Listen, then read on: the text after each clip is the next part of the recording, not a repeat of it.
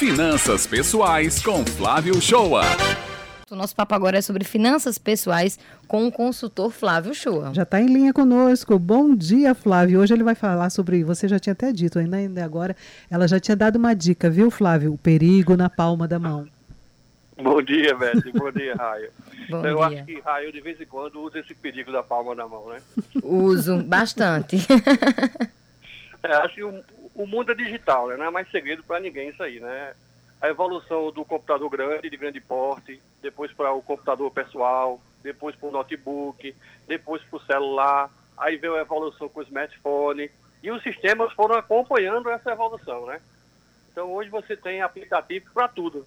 Você instala um aplicativo no celular, você faz feira, você compra remédio, eletrodoméstico, você tem um banco lá 24 horas para você, é extrato, é saldo, é transferência de dinheiro, né? Toda vez que você instala também um aplicativo, se você ativar a notificação, você vai ficar recebendo push de campanhas de ofertas, de desconto, de promoções, né? Assim, além do mais, tem as redes sociais, né? Você navegando em qualquer rede social, vai estar lá a oferta de produtos, de serviços, né? Dá aquela, dá aquela tentação, né? Eu, eu vi uma reportagem de um estudo da, da consultoria Componaton, que ela disse que o brasileiro passou cinco horas nas redes sociais em média em 2020, né? Enfim, a gente tem um, praticamente uma lâmpada de Aladim na mão, né? Tem Toda- mesmo. E, mas também com a possibilidade, se a gente quiser comprar um carro hoje, a gente compra, pelo menos inicia essa compra via aplicativo, né, Flávio? E assim, mas a gente também tem a possibilidade de fazer pesquisas de preço para tentar aí não cair, né, numa compra errada, numa compra desnecessária também. É, a gente já tem um conceito no mercado chamando que nós somos os consumidores mobile. Realmente a, a praticidade de pouquíssimo toques, já, ela é muito agradável, né? Sábado mesmo, eu fui atender um pedido dos meus filhos e eu comprei uma pizza que chegou em 20 minutos quentinha na minha casa. Saiu praticamente do forno da pizzaria para minha mesa, né? Muito prático. Muito prático. Esse movimento não programado, ele pode aumentar sensivelmente a despesa para aquilo que está gasto, né? Porque a maioria dessas compras, elas são um livre de comida. Ainda mais nesse período de isolamento, né? Aí tem um decreto, fecha bar, abre restaurante, horário é tal, e você fica nesse isolamento em casa, cai naquela tentação, não importa se a geladeira está cheia, não importa se tem comida na dispensa, mas você sempre pensa, e na maioria das vezes é no jantar, em querer comer algo diferente. É Então cai verdade. aquela tentação, você abre o celular, diversos aplicativos e você faz aquela compra. Se aquela compra ela for feita de forma recorrente e não programada, aí sim, pode iniciar um período que você tem um descontrole financeiro.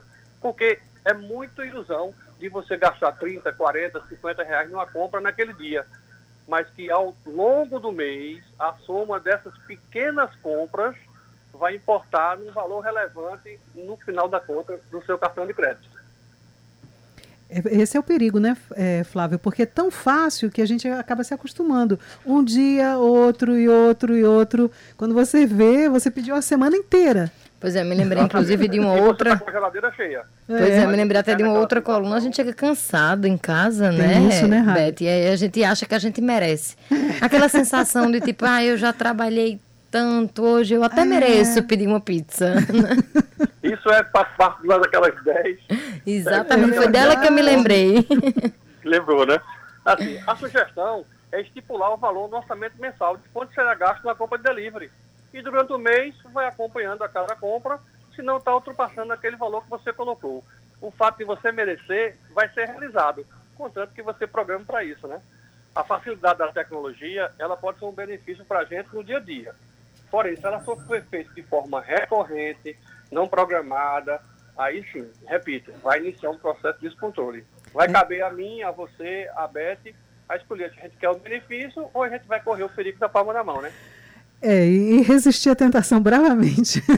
Ainda tem a parte da saúde, né? Que a gente só compra alguma coisa que tenha grandes calorias, né? É Tá verdade. em casa. E é como você diz, porque às vezes a gente pede, mas tem em casa, né? E acaba tendo desperdício também se a gente não usar o que, o que já gastou e que está em casa, né? Eu ainda chamo a dobro, atenção, né, viu, Flávio, para um, pra um, outro, um outro quesito que eu estava lendo a respeito, que era sobre nessa ansiedade do estar dentro de casa, a gente faz aquelas compras desnecessárias e como a gente não precisa sair de casa para efetuá-las, fica muito mais fácil se meter em compras desnecessárias, como você também já trouxe aqui em outros dias em- na coluna né, de finanças pessoais.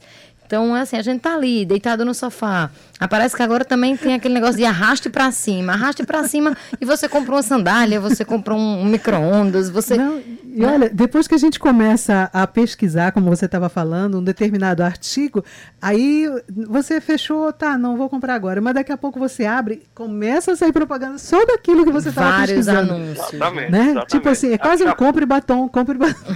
Te chamada lembrando. inteligência artificial dos, dos sistemas, né? Você for consultar um fogão, nas suas linhas de redes sociais vão aparecer vários fogões para você comprar. Aí você tem que ver. É, é, aí eu faço aquela pergunta, né? É desejo ou necessidade, né? Se for necessidade mesmo, tem que trocar o fogão. Você já fez várias pesquisas, você vai e compra, né? A É. gente tem uma migração forte para o e-commerce. Né? O É. comércio de rua ele tem uma tendência dos anos na frente ele diminuir, claro.